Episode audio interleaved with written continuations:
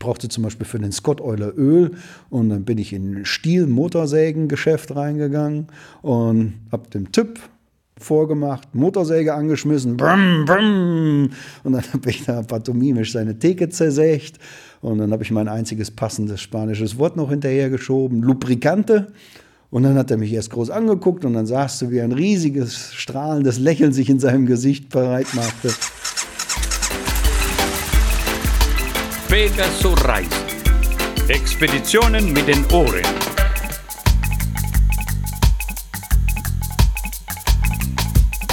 Herzlich willkommen zu Pegaso Reise, Episode 111, die 111. Folge von unserem Podcast. Wir sind Sonja und Claudio und in diesem Podcast geht es um die Winterflucht. Wir sitzen hier zusammen zu Hause auf unserem Sofa und den ganzen Tag regnet es schon und ist schmuddelig und, und eklig. Und ähm, jetzt mal ganz ehrlich, wer von uns oder von euch auch hatte da nicht schon mal den Gedanken, oh, jetzt wäre ich gerne an einem Ort, an dem es so richtig schön sonnig und warm ist. Und dann noch am besten mit dem Lieblingsfortbewegungsmittel, mit dem Motorrad. Ja, und genau das haben unsere Freunde Panny und Simon einfach mal gemacht. Sie haben Winterflucht betrieben. Grüß dich, Panny. Hallo Claudio. Und wie war die Fahrt hierher? Es ist äh, Mitte November. Wir haben uns hier in Solingen auf halbem Weg getroffen. Irgendwo zwischen viel zu kalt und Torschlusspanik. Um diese Jahreszeit, da droht mir immer der Winterkoller, der zieht mich immer mächtig runter und da fahre ich immer viel mehr, als es eigentlich angemessen wäre. Deswegen war ich froh, dass ich heute die Ausrede hatte, zu dir zu fahren, um dann nochmal bei schönem Sonnenschein auf der Autobahn und auf der Landstraße zu sein. Nächste Woche sind die ersten Schneeflocken angekündigt. Dann wird's heftig, ja. Das ist ja die Zeit, äh, wo äh, viele eben halt ihre Motorräder einmotten äh, oder wo man davon träumt, eigentlich ganz woanders zu sein. Winterflucht ist so das Stichwort. Ähm, du hast ein Buch darüber geschrieben. Ihr wart unterwegs, Simon, deine Freundin und du, Panny, ihr die Gratfahrerwunden, wart auf Winterflucht. Ähm, was habt ihr gemacht? Ja, wir waren sechs Monate in Spanien, Portugal und Marokko weil wir einfach die Schnauze voll hatten von deutschem Winter. Wie ich ja eben schon sagte, der macht uns immer ganz trübsinnig. Und wir haben kein Auto, wir leben seit neun Jahren autofrei, sind also darauf angewiesen, mit dem Motorrad zu fahren. Und ich muss sagen, das war da unten wesentlich angenehmer als hier. Ja, ähm, du bist ja seit der Rückkehr von eurer großen Weltreise richtig als Buchautor, Vortragender, als Reisejournalist äh, unterwegs. Das heißt, man kann bei dir jetzt nicht sagen, dass das jetzt Urlaub war, sondern äh, teilweise Beruf, teilweise Auszeit. Wie, wie würdest du das bezeichnen? Äh, richtig das ist wirklich für uns Leben on the road. Und zu leben gehört, wie bei den meisten Menschen, auch das Arbeiten dazu. Ich habe die ganze Zeit gearbeitet. Das ist an manchen Tagen weniger. Und dann gab es auch Phasen, wo ich wirklich von morgens bis abends für mehrere Wochen dann mal durchgearbeitet habe. Digitaler Nomade ist das moderne Stichwort dazu. Gradvagabund und digitaler Nomade auf Winterflucht. Ihr wart in Spanien, Portugal und Marokko unterwegs. Wie war so eure Route?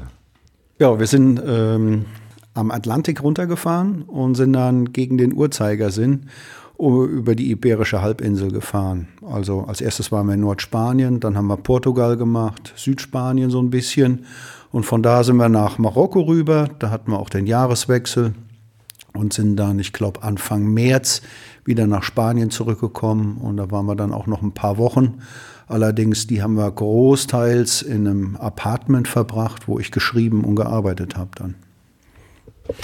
Und ihr seid wirklich dann losgefahren, als es Herbst wurde und zurückgekommen, als es dann hier langsam wieder der Sommer anfing?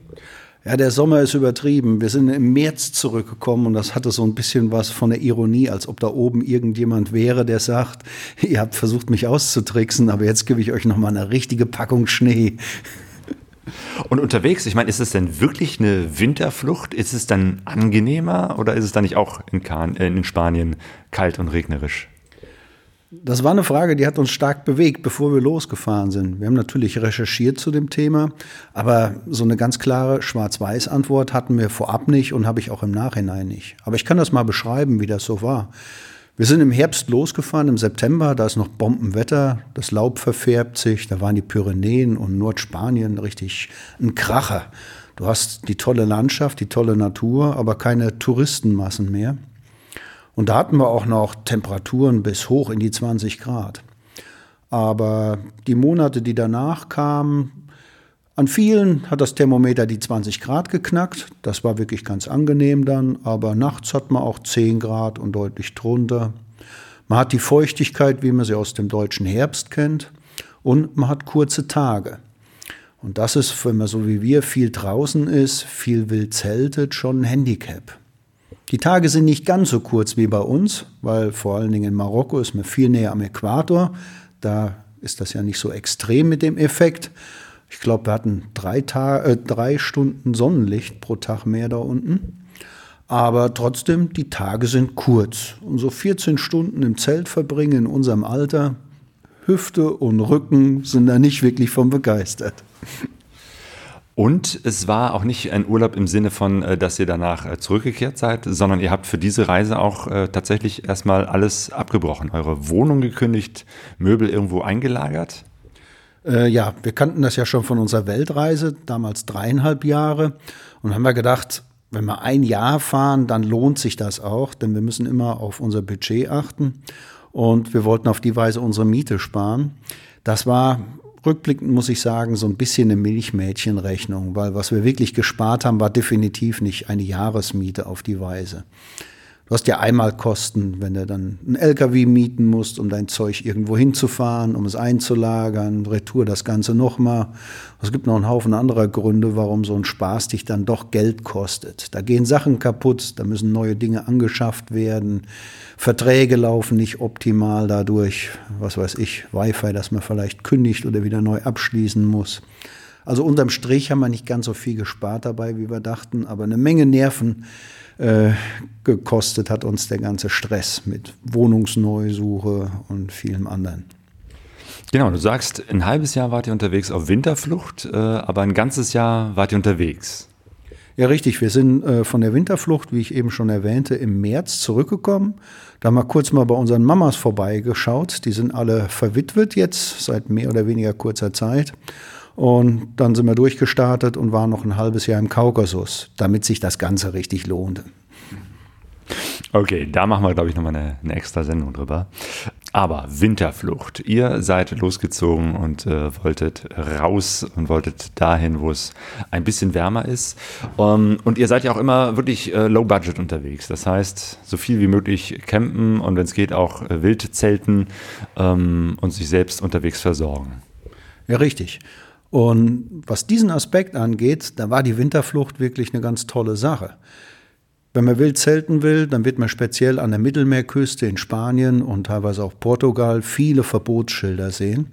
Und das ist, wenn man im Winter dahin kommt, kein Thema. Die Verbotsschilder stehen zwar immer noch da, aber niemand anders äh, außer uns versucht da wild zu zelten, also kommt da auch kein Ordnungshüter, der schimpft ohnehin, wenn nicht viele Leute irgendwas machen, dann ist das auch verträglicher für die Umwelt und die Menschen, die da sind. Und damit nimmt keiner Anstoß. Also wir hatten überhaupt keine Probleme, überall auf der Iberischen Halbinsel wild zu zelten, wo wir das wollten. Und wenn wir uns mal eine feste Unterkunft genommen haben, dann haben wir die über Booking.com oder Airbnb gesucht. Und da ist natürlich auch ein Überangebot im Winterhalbjahr, weswegen man richtig gute Schnäppchen machen kann. Also das ist gut bezahlbar. Ich erinnere mich, äh, Sonne und ich, wir waren auch mal irgendwann äh, in äh, Spanien, in Südspanien auch unterwegs. Das war auch im Herbst, also nach der Saison. Und da war auch einfach vieles zu. Also ich erinnere mich an irgendwelche Orte, die wahrscheinlich so Touristenorte sind, wo einfach nichts war. Noch nicht mal im Kiosk oder irgendwie eine Bar, wo man etwas essen oder trinken könnte. Ist euch das auch passiert? Ja, da muss man schon wieder stark unterscheiden. Der Norden, der ist nicht wirklich überwinterungstauglich. Da ist es schon ein bisschen wärmer als in Wuppertal oder Solingen oder so. Aber ähm, gemütlich ist es da nicht. Wir waren da im Spätherbst, da ist es noch ganz toll da, aber dann machen die Sachen da wirklich zu, die Campingplätze und die Gastrobetriebe oder ähnliches. Aber wenn du am Mittelmeer bist, da sind ohne Übertreibung Zehntausende, was man auf Englisch Snowbirds nennt. Rüstige Rentner mit Wohnmobilen. Zehntausende. Da gibt es Campingplätze, da passen tausend Wohnmobile drauf und die stehen Blechwand an Blechwand. Mit deutschem Supermarkt, deutschem Arzt, deutsche Karaoke-Show und allen. Okay, das äh, habe ich nicht so erwartet. Ähm, genau, was sind überhaupt so die Ziele, die ihr angefahren seid? Ich meine, man hätte diese Runde natürlich auch in deutlich kürzerer Zeit machen äh, können, wenn man einfach nur mal eine Runde drehen wollte. Ähm, aber wie seid ihr überhaupt vorgegangen? Wo äh, habt ihr gehalten? Was habt ihr so angefahren? Ja, dadurch, dass wir im Winterhalbjahr darunter sind, war die grobe Vorgabe küstennah. Äh, sagen wir mal so 100 Kilometer, aber so, dass das Klima angenehmer war. Denn Spanien zum Beispiel besteht ja aus sehr viel Gebirge. Da ist es im Winter dann schon kalt. Nicht eisig kalt, so wie in den Alpen vielleicht, mit viel Schnee, aber gibt es auch schon da. Ja, das war so unsere grobe Richtung, was wir auf der Iberischen Halbinsel gemacht haben. In Marokko, da waren wir flexibler, denn selbst der hohe Atlas, da kann man fast über alle Pässe auch im tiefsten Winter rüber. Und der Anti-Atlas, der auch ziemlich hoch ist, der liegt noch etwas südlicher, da gibt es schon fast kein Schnee im Winter. Und was südlich davon ist, das wird dann klimatisch äh, ganz klar von der Sahara dominiert. Da ist es angenehm warm, so mit 20 Grad. Klingt wirklich angenehm. Und äh, Lost Places war auch nochmal so ein Thema. Ne? Ich habe ganz viele Fotos gesehen von irgendwelchen ganz seltsamen Orten. Ja, das ist ein Fable, das wir in den letzten Jahren immer intensiver betrieben haben. Wir haben früher auch gar nicht gewusst, dass das, wofür wir uns da interessieren, fast schon Modetrend ist, dass das ganz viele Leute machen. Gibt es viele moderne Begriffe für Urbexing von Urban und Exploring als Kunstwort zusammengesetzt wo die Leute dann häufig in Gebäude eindringen, wo die Menschen bis kurz vorher noch gelebt haben. Oder vielleicht nicht kurz vorher, aber die sehen so aus. Da ist da noch alle Gebrauchsgegenstände da drin. Was wir uns viel angeguckt haben da unten, in Spanien und auch in Portugal, gibt es sehr viele verlassene Dörfer, wo kein Mensch mehr lebt. Landflucht, die Menschen gehen in die großen Städte, auch wegen Arbeit, die sie nur da glauben zu finden. Und es gibt sehr viele Industrieruinen, ganz speziell Minen.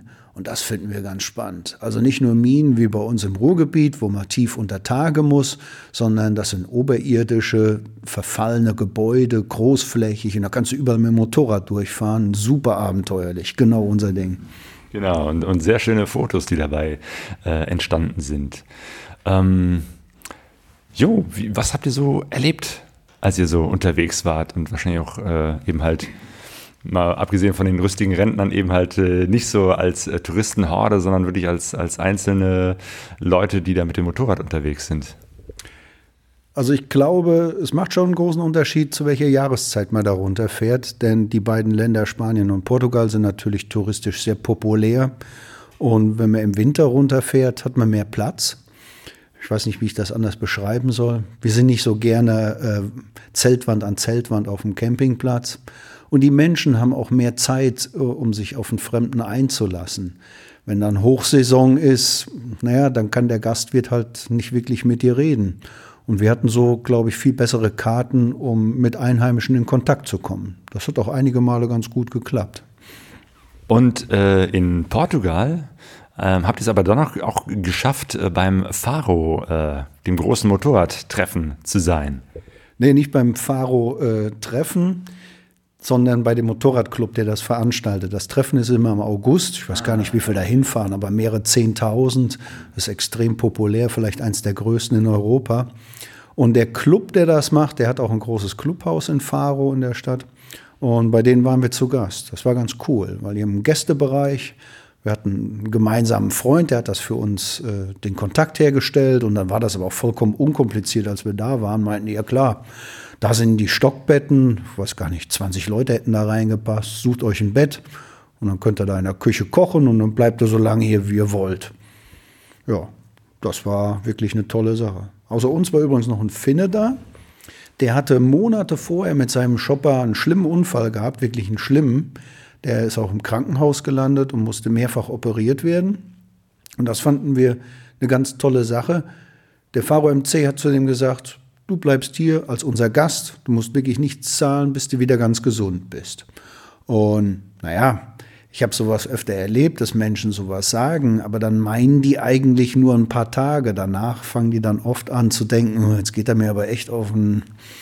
Und bei denen kam das wirklich ehrlich rüber. So haben auch wir das empfunden, dass der so lange bleiben konnte, bis er wieder gesund war. Fand ich sehr coole Biker-Solidarität. Hey. Faro MC, wie kann ich mir das vorstellen? Ist das richtiger so ein, so ein klassischer Motorrad-Rocker-Club oder wie sieht das aus? Wenn man sie sieht, äh, hält man sie erstmal dafür, weil die haben das dreiteilige Rückenpatch, wie man das so von den Rockerkutten kennt, und auch viele andere Elemente, die ganz typisch aussehen. Aber die internationalen Rockerclubs oder wie man sie nennen möchte, die haben ja meist Strukturen, dass es verschiedene Chapter oder Charter gibt, also Ortsgruppen könnte man auf Deutsch sagen. Und der Faro MC ist da wirklich eine große Ausnahme. Ich krieg's nicht mehr genau auf die Reihe. Ich glaube, die haben 300 Mitglieder alle zentral im gleichen Club organisiert. Und es gibt einen Präsi, der Präsi war schon immer der Präsi und ohne den Präsi gäbe es den Club nicht. Der ist der Dreh- und Angelpunkt für alles. Also für deutsche und internationale Verhältnisse ein ganz ungewöhnliches Konzept. Aber es funktioniert, ne? weil ich kenne nur vom Hörensagen dieses äh, Treffen, was da stattfindet, irgendwie eins der, der größten von Europa. Das ist, glaube ich, schon einiges, was die so auf die Beine stellen. Ja, das funktioniert definitiv, weil es auch von allen mitgetragen wird, aber auch weil die sich in die Community einbringen, wie man neudeutsch sagen würde. Auch große Einprozenter-Clubs in Deutschland machen so Toyruns und ähnliche Dinge, bei denen ich manchmal denke, das sind nur so Alibi-Wohltätigkeitsveranstaltungen. Aber der Faro MC, äh, ich gebe mal ein Beispiel. Ähm, die verdienen ganz gut Geld mit diesem äh, großen Treffen, was nicht der vordergründige Zweck davon ist, aber es ist halt ein Effekt davon. Und dann haben die äh, vor ein paar Jahren einfach gesagt, ah, unsere Rettungswache ist nicht gut bestückt, hm, dann kaufen wir denen mal einen Rettungswagen. Also ich weiß nicht, was du eine Vorstellung hast, was ein neu ausgestatteter Rettungswagen kostet. Ich schätze mal so eine Million oder so. Naja, eine Million vielleicht jetzt. Aber sagen wir mal, ordentlich sechsstellig, ganz sicher. Was gab es sonst noch für äh, interessante Begegnungen auf eurer Winterflucht? Ja, das ist oft schwer, sich an all die Sachen zu erinnern. Nachher werde ich bestimmt noch viel mehr Ideen haben, aber ganz spontan fällt mir jetzt zum Beispiel eine Szene ein. Da waren wir äh, in der Nähe von so einer Ruine von einer dieser Minen und da leben nicht mehr viele Menschen, was man auch ein bisschen verstehen kann, wegen der sehr offensichtlichen Umweltschäden, die da angerichtet sind. Und dann haben wir die morgens recht früh besichtigt und sind so vielleicht gegen zehn in den Dorfgasthof gegangen. Und da saßen dann mehrere Opas, die tranken Kaffee mit offensichtlich großem Schuss drin. Und die Wirtin, die guckte uns dann auch so ein bisschen komisch an. Wir waren natürlich die Fremden. Aber die Seim hat dann mit ihren paar Brocken, die sie auf Spanisch kann, schnell einen Kaffee bestellt und dann tauten alle auf und waren schwer am Lachen. Das war deswegen bemerkenswert, weil die alle zusammen so viel Zähne hatten äh, wie jeder von uns alleine. das war aber wirklich herzerfrischend, weil die hatten so richtig Spaß dran, mit uns zu kommunizieren, mit Händen und Füßen. Und der eine erzählte uns dann noch pantomimisch, dass sein Sohn in Deutschland studiert. Äh, das war so richtig geil. Die haben sich echt gefreut, dass mal einer da war und wir hatten auch Spaß, mit denen zu kommunizieren. War ein bisschen schwierig, den Kaffee mit Schuss auszuschlagen, weil wir ja noch fahren mussten. Aber das war auch alles kein Problem. Ja. Wie ist es überhaupt äh, mit der Sprache? Spanisch, Portugiesisch und äh, was spricht man eigentlich in Marokko? Äh, in Marokko sprechen sie unter anderem auch Französisch, also damit kommt man fast überall durch. Was auf der iberischen Halbinsel gesprochen wird, klar, in Spanien Spanisch, da komme ich so mit Kauderwelsch durch. Also ich kann viele Vokabeln und die reihe ich irgendwie aneinander. Das fällt mir leicht. Seim spricht ganz gut Spanisch. Was ich ganz furchtbar finde, und Seim würde das unterschreiben, sorry Claudio, Portugiesisch. Geht gar nicht. Kein Verständnis für. Portugiesisch ist so leicht und so schön. äh, ja, mag sein, wir beide können es echt nicht. Aber es reicht dann immer noch, dass wir uns wirklich gut verständigen. Und der Unterschied zwischen äh, Portugal und Spanien ist, in Portugal sprechen dann wieder viele Leute Englisch. Also das ist alles kein Problem für unser einer. Und ansonsten mache ich Pantomime. Ich stehe total auf Pantomime. Das heißt, du zeigst irgendwie, was du brauchst. Äh, ja, vor allen Dingen bei gegenständlichen Sachen, wenn du jetzt irgendwie krank bist in der Apotheke oder beim Arzt oder wenn du was fürs Motorrad brauchst. Ich brauchte zum Beispiel für den Scott Euler Öl und dann bin ich in ein Stiel-Motorsägen-Geschäft reingegangen und hab dem Typ äh, vorgemacht, Motorsäge angeschmissen, brumm, brumm, und dann habe ich da pantomimisch seine Theke zersägt und dann habe ich mein einziges passendes spanisches Wort noch hinterhergeschoben, Lubricante. Und dann hat er mich erst groß angeguckt und dann sahst du, wie ein riesiges, strahlendes Lächeln sich in seinem Gesicht bereit machte.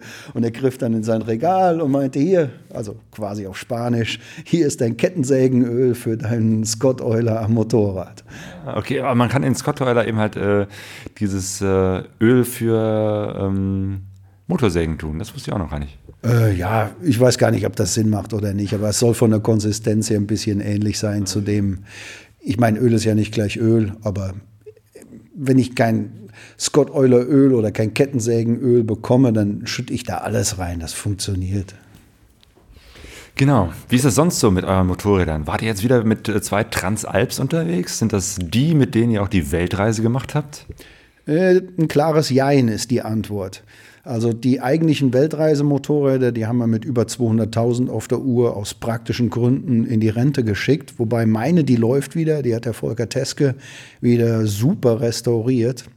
Aber die Mopeds, mit denen wir jetzt unterwegs waren, waren im Prinzip neue Motorräder. An meiner sind aber alle optischen Teile noch von der Weltreisemaschine. Also da sind einige Sachen bei, viele sogar auf den ersten Blick. Die haben weit über 300.000 Fernreisekilometer jetzt runter und halten immer noch alle, selbst die Plastiksachen. Hm, ja, genau, weil hier draußen steht äh, deine Karre und da ist zum Beispiel das Windschild mit den vielen Aufklebern. So. Das ist also noch original. Hast du einfach an der alten äh, Karre an, abgeschraubt und an dem neuen Motorrad dran gemacht. Genau. Das war ganz witzig. Ich habe äh, das jetzige Motorrad von einem Freund gekauft, der aus gesundheitlichen Gründen das Motorradreisen aufgeben musste. War eine ganz dramatische Geschichte. Und zwei Wochen später habe ich ihn damals auf dem Touratec-Treffen im Schwarzwald wieder getroffen. Und er lachte und meinte, ey Panni, jetzt hast du die neue zuverlässige Maschine von mir und kommst weiter mit deiner alten Karre hier hin.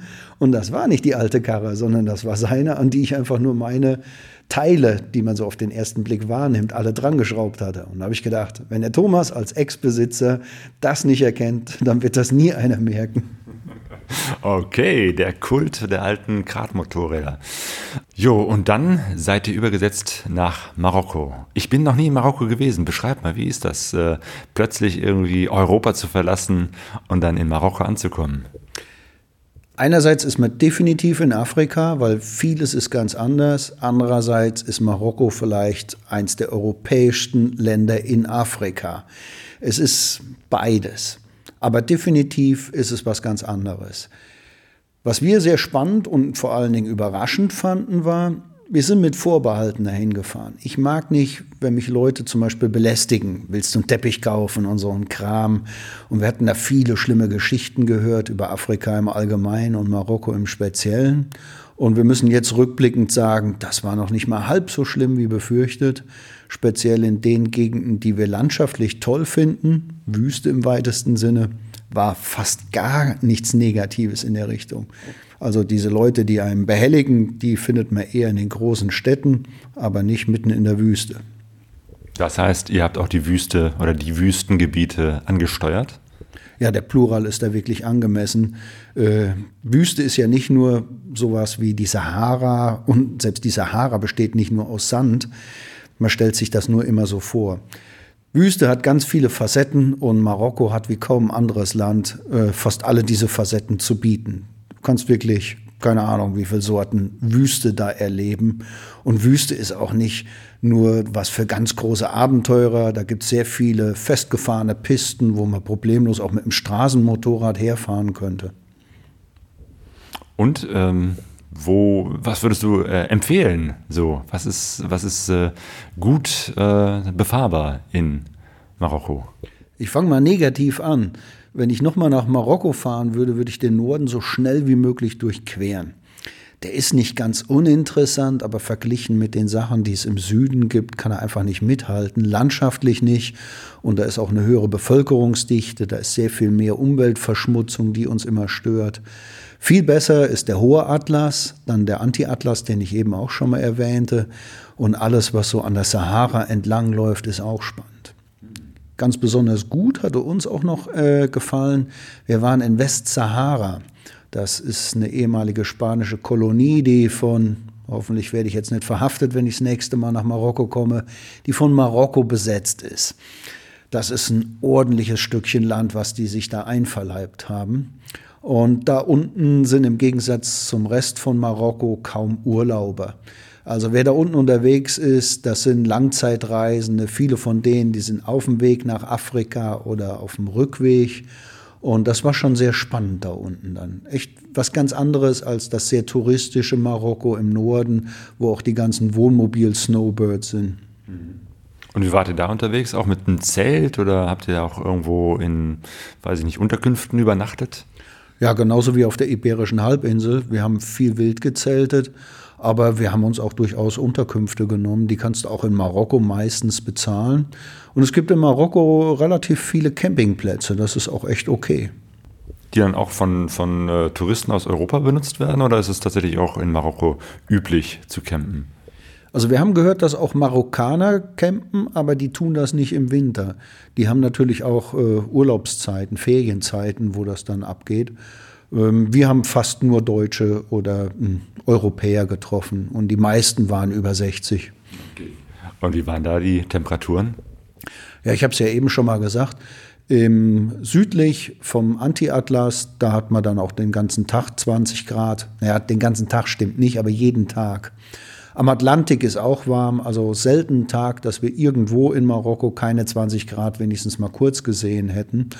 Aber weiter im Süden, das ist definitiv dann T-Shirt-Wetter, angenehmes T-Shirt-Wetter. Schön, das klingt angenehm. Und auch da habt ihr Lost Places gefunden? Hm, nicht im engeren Sinne, also keine Gebäude, da gibt es wenig Verfallenes. Was sehr spannend war, wir haben überall an der Atlantikküste und schwerpunktmäßig in Westsahara, die ich eben schon mal ansprach, äh, Schiffswracks gesucht. Das hatten wir vorab recherchiert, wie wir das auch für die Lost Places oft machen. Und ich glaube, wir hatten für oh, bestimmt zehn Stellen, wo Wracks sind, die Koordinaten. Teilweise ist das super easy, da führt dann irgendeine Teerstraße äh, bis an die Stelle, sodass man es gut sehen kann.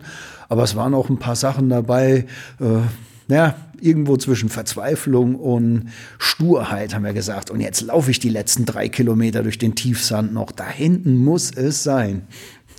Und es hat sich gelohnt?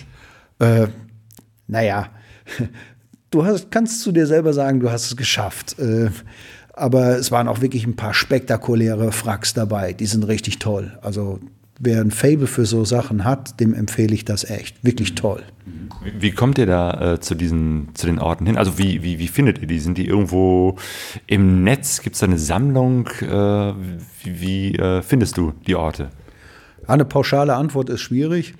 Ich recherchiere wirklich sehr viel mittlerweile, äh, generell im Internet. Über andere Reiseblogs gehe ich. Für die Lost Places gibt es dann auch spezielle Seiten. Ähm, Im Großen und Ganzen ist das eine Fleißsache. Also für einen richtig tollen Punkt investiere ich dann auch schon mal manchmal ein paar Stunden, äh, um den zu finden. Weil oft sucht man ja auch nicht einen bestimmten Punkt, sondern recherchiert einfach mal so rum und denkt, wow, das könnten wir uns angucken oder dieses. Sachen, die du gar nicht auf dem Radar hattest vorher. Ihr wart in Marokko und seid dann irgendwann, wie lange wart ihr da, wieder zurückgekehrt? Über Portugal zurück? Äh, nee, über Spanien sind wir zurückgekommen. Und naja, da war, ich müsste jetzt mal nachrechnen, wann das war, ich glaube im Februar. Und dann haben wir uns für drei Wochen nochmal ein Apartment genommen über Airbnb. Das war super günstig, klar, Winterzeit. Da haben wir, ach, lass mich nicht lügen, 10 Euro pro Tag bezahlt. Und das war ein richtiges Apartment mit eigener Küche, Herd. Das war natürlich ein Luxus für uns. Und vor allen Dingen ein Tisch, an dem ich sitzen konnte, nicht im Schneidersitz im Zelt. Und da habe ich dann drei Wochen ähm, an dem jüngsten Buch gearbeitet, weil ich das zeitnah, als die Erlebnisse und Gefühle noch alle frisch waren, aufschreiben wollte. Genau, zwischendurch war immer wieder auch an Arbeit angesagt. Das heißt, äh, tippen, korrespondieren, Internet finden und, und äh, irgendwie die ganze Gratwarabunden-Geschichte weiter aufrechterhalten. Ja, richtig. Ähm, du hast ja eben schon gesagt, dass ich das zu meinem Beruf gemacht habe. Natürlich fällt die Arbeit nicht gleichmäßig an, aber vieles läuft weiter. Dem Finanzamt ist das Schnurzpiep egal, ob ich jetzt gerade in Marokko bin. Die wollen pünktlich meine Umsatzsteuervoranmeldung haben, um nur eins von tausend Beispielen zu nennen. Und so musste jeden Tag auch mit den Sachen, die wie Bildsichtung und so anfallen, was arbeiten. Und manche Sachen kannst du vor dir herschieben und die dann in Arbeitsblöcken abarbeiten. Die haben wir dann versucht, immer auf Regentage zu legen, was in der Theorie eine ganz pfiffige Sache ist und praktisch auch ganz gut geklappt hat. Wir haben halt auf unserem Smartphone geguckt, wann demnächst mal irgendwo schlechtes Wetter äh, auf uns zukommt. Und dann haben wir uns über die Portale, die ich eben schon mal erwähnte, einfach irgendwo ein billiges Zimmer gesucht, das auch ordentliches Wi-Fi hatte. Und so war das kein Drama, wie wenn man auf einer Urlaubsreise ist und nicht anders kann. Wir haben dann einfach den Regen ausgesessen. Und wenn es vorbei war, hatte ich weniger Arbeit auf meiner To-Do-Liste übrig. Und wir sind bei mehr oder weniger schönem Wetter dann wieder weitergefahren. Wie ist das überhaupt, äh, so unterwegs zu sein, auch über so einen langen Zeitraum? Anschließend habt ihr noch die nächste Reise gemacht, war da so insgesamt ein ganzes Jahr unterwegs, äh, mit so ganz einfachen äh, Dingen wie Sozialversicherung, Krankenversicherung. Das sieht ja ganz anders aus, als wenn man hier in Deutschland ist und einen festen Wohnsitz und feste Arbeit hat. Ja, ich glaube, das hast du in deinen Sendungen aber auch schon mal thematisiert. Man braucht natürlich eine Auslandslangzeitkrankenversicherung. Ähm, die deutsche nützt einem nur bedingt was. Jetzt in Spanien und Portugal hätte das noch funktioniert, aber man darf auch nicht zu lange im Ausland sein. Das ist sonst ein Problem. Da hatten wir übrigens auch einen Fall von einem Deutschen, der wollte nach Gomera und hatte einen Motorradunfall dann kurz bevor er aufs Schiff gegangen ist. Und der war sich in dem Moment überhaupt nicht klar, dass wenn er länger als sechs Wochen schon da unten in Spanien war, seine deutsche Versicherung da nicht mehr für zahlt. Der wäre fast ins offene Messer gerannt. Das ist nicht so ganz einfach. Genau, man muss immer wissen, wie lange die normale Versicherung äh, reicht und dann sozusagen eine, eine extra Auslandskrankenversicherung äh, abschließen. Ähm, genau, und irgendwann seid ihr dann wieder zurückgekehrt. Und hattet eben halt keinen festen Wohnsitz und musstet wieder, im Prinzip so ähnlich wie nach der Weltreise, komplett von vorne anfangen. Ja, das war wirklich eine unerfreuliche Phase. Wir haben schon geahnt, dass das zäh werden würde, aber gab echt frustrierende Momente. Heutzutage vor allen Dingen gewerbliche Vermieter und in großen Städten gibt es fast nichts anderes. Die sind schon recht mh, mm, akribisch vorsichtig bei der Auswahl ihrer Mieter. Und Menschen wie wir, die dann keine aktuellen Gehaltsbescheinigungen beibringen können und schon mehrfach im Leben ihre Wohnung für ein Leben on the road aufgegeben haben, die stehen bei denen echt nicht hoch auf der Wunschliste. Mit anderen Worten, da kannst du froh sein, wenn die beim Besichtigungstermin ausmachen, sagen, Sie brauchen gar nicht vorbeikommen. Wir werden Sie auf gar keinen Fall als Mieter in Erwägung ziehen. Aber ihr habt trotzdem was gefunden. Ich kann mich erinnern, äh, auf Facebook gab es einen Aufruf, wir suchen einen festen Wohnsitz, äh, weil ihr jetzt gesagt habt, äh, auch wenn ihr sicherlich in Zukunft nochmal größere Reisen machen wollt, ihr wollt nicht jedes Mal komplett alles niederreißen und von vorne anfangen, sondern tatsächlich etwas haben, wo ihr auch dauerhaft wohnen könnt, beziehungsweise dann auch weiter Miete zahlen wollt, wenn ihr unterwegs seid. Ja, in der Tat, wir hatten einen Aufruf auf Facebook und auch über unsere Homepage gemacht. Und da muss ich sagen, einmal mehr ein geiles Erlebnis, wie unser einer in der Szene alle zusammenhalten. Da waren echt einige Leute, die bereit waren, uns toll unter die Arme zu greifen. Am Ende ist es dann doch eine ganz konventionelle Wohnung geworden, die wir aber vielleicht auch ein bisschen deshalb bekommen haben, weil sich auf den letzten Drücker herausstellte, dass eine uralte Punkerfreundin von seinem äh, eine Bekannte ist von dem Wir äh, Hausverwalter. Und dann konnten wir zu dem Hausverwalter sagen, schöne Grüße von der Claudi. Und dann hatten wir, glaube ich, schon einen Stein im Brett. Und dann hat es am Ende doch geklappt. Das heißt, ihr habt jetzt etwas, wo ihr wohnen könnt, wo ihr arbeiten könnt, weil arbeiten bedeutet ja für dich äh, zum einen eben halt die Arbeit an dem Buch, an dem Vortrag. Du bist aber auch dein eigener Lagerarbeiter, ne? Das heißt, bei dir lagern irgendwo im Keller jetzt äh, tonnenweise die Bücher, die du dann verkaufst. Ja, das ist richtig. Zumindest beim Lagerarbeiter hatte ich noch eine Helferin, die Seim, aber den Rest von der Show, den mache ich immer alleine. Und das war diesmal schon brutal, weil ich hatte das Buch zwar schon bis zur digitalen Druckvorlage fertig, das habe ich unterwegs alles gemacht, das war viel Arbeit, aber von da bis zum fertigen Buch ist halt auch noch mal eine Menge Arbeit, wenn man einen eigenen Verlag hat. Und das musste alles parallel betrieben werden zu der Wohnungssuche und der ganzen Bürokratie der Rückkehr, was da so dran hing. Damit hätten wir eigentlich schon genug zu tun gehabt. Aber das Buch musste schnell fertig werden, denn wer will ein Buch mit dem Titel Winterflucht lesen, wenn es irgendwann im Juni rauskommt oder so? Also schon strategisch jetzt, wo der Winter hier auch wirklich beginnt, äh, ist es raus, dein Buch.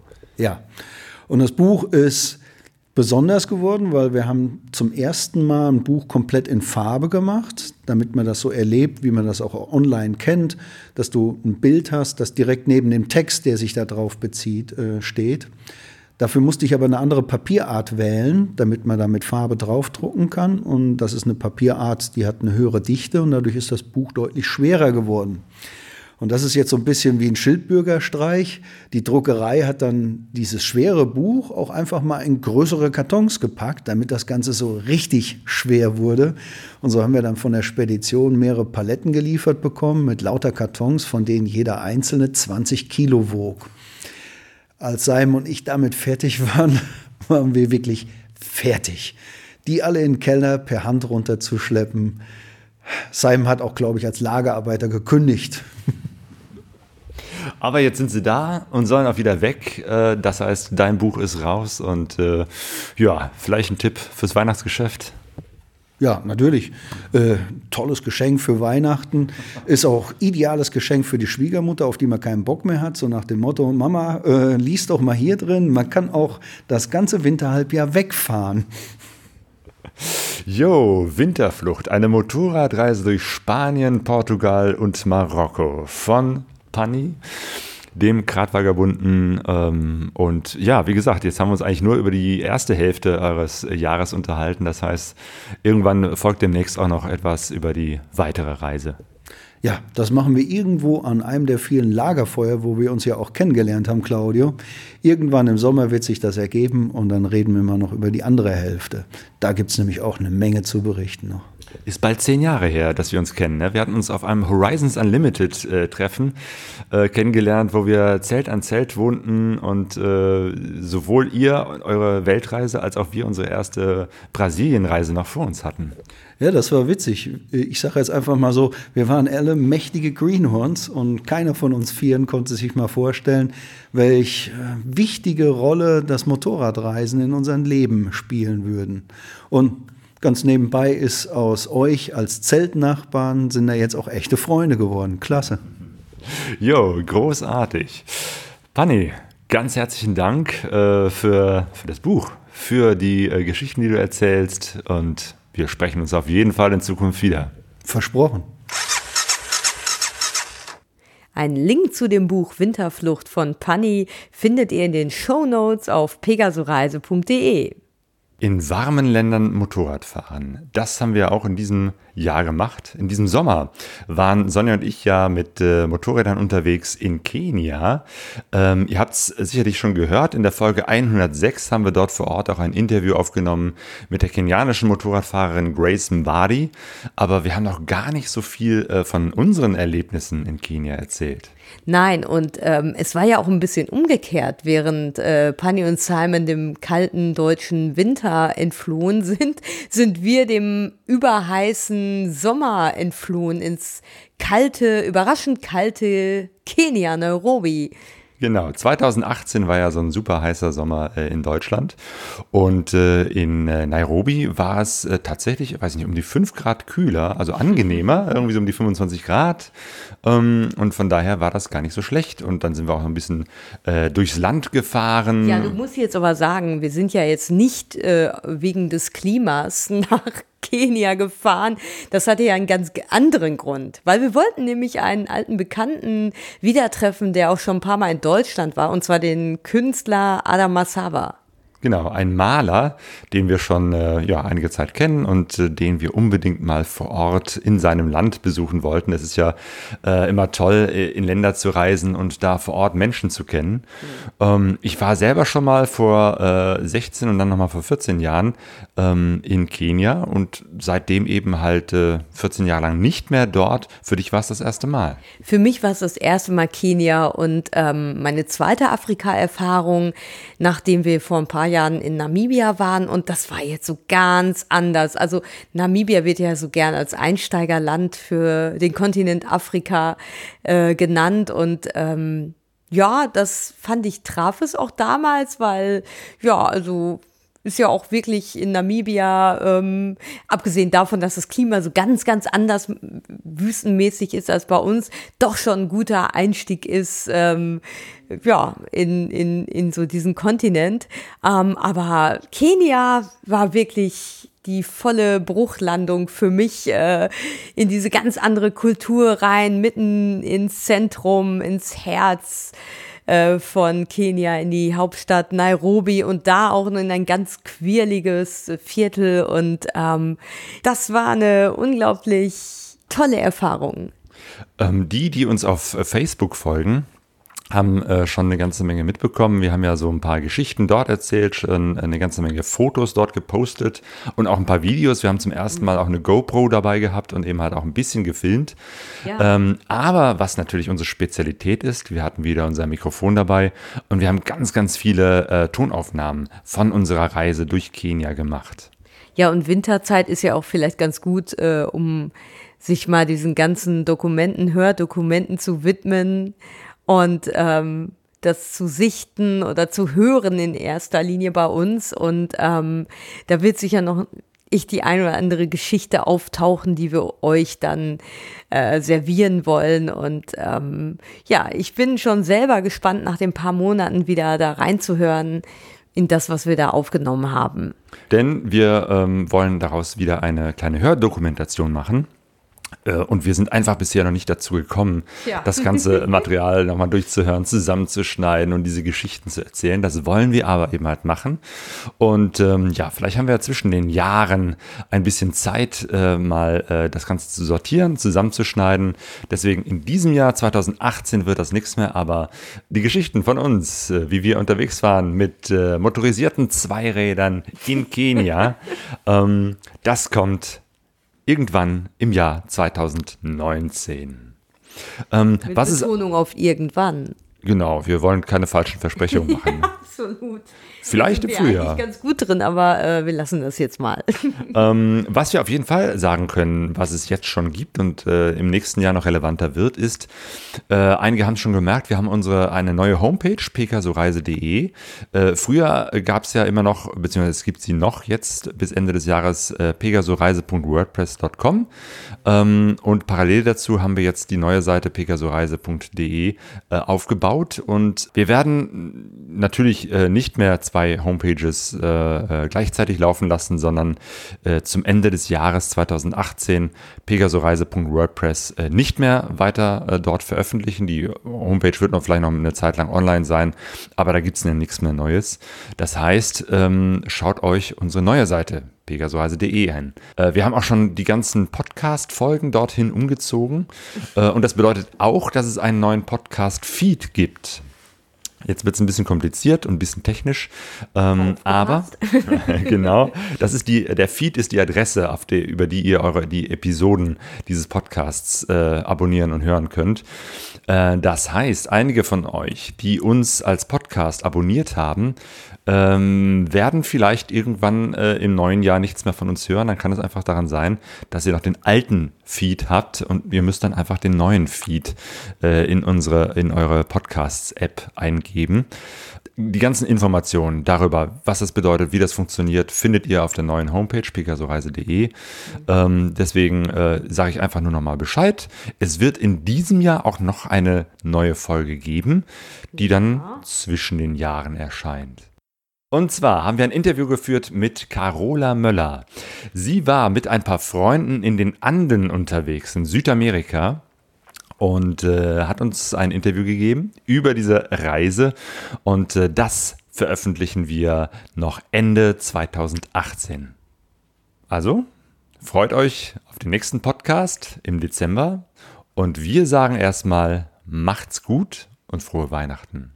Genau, frohe Weihnachten und kommt ein bisschen zur Ruhe und habt eine gute, entspannte Zeit. Und wenn ihr unterwegs seid, gute Reise.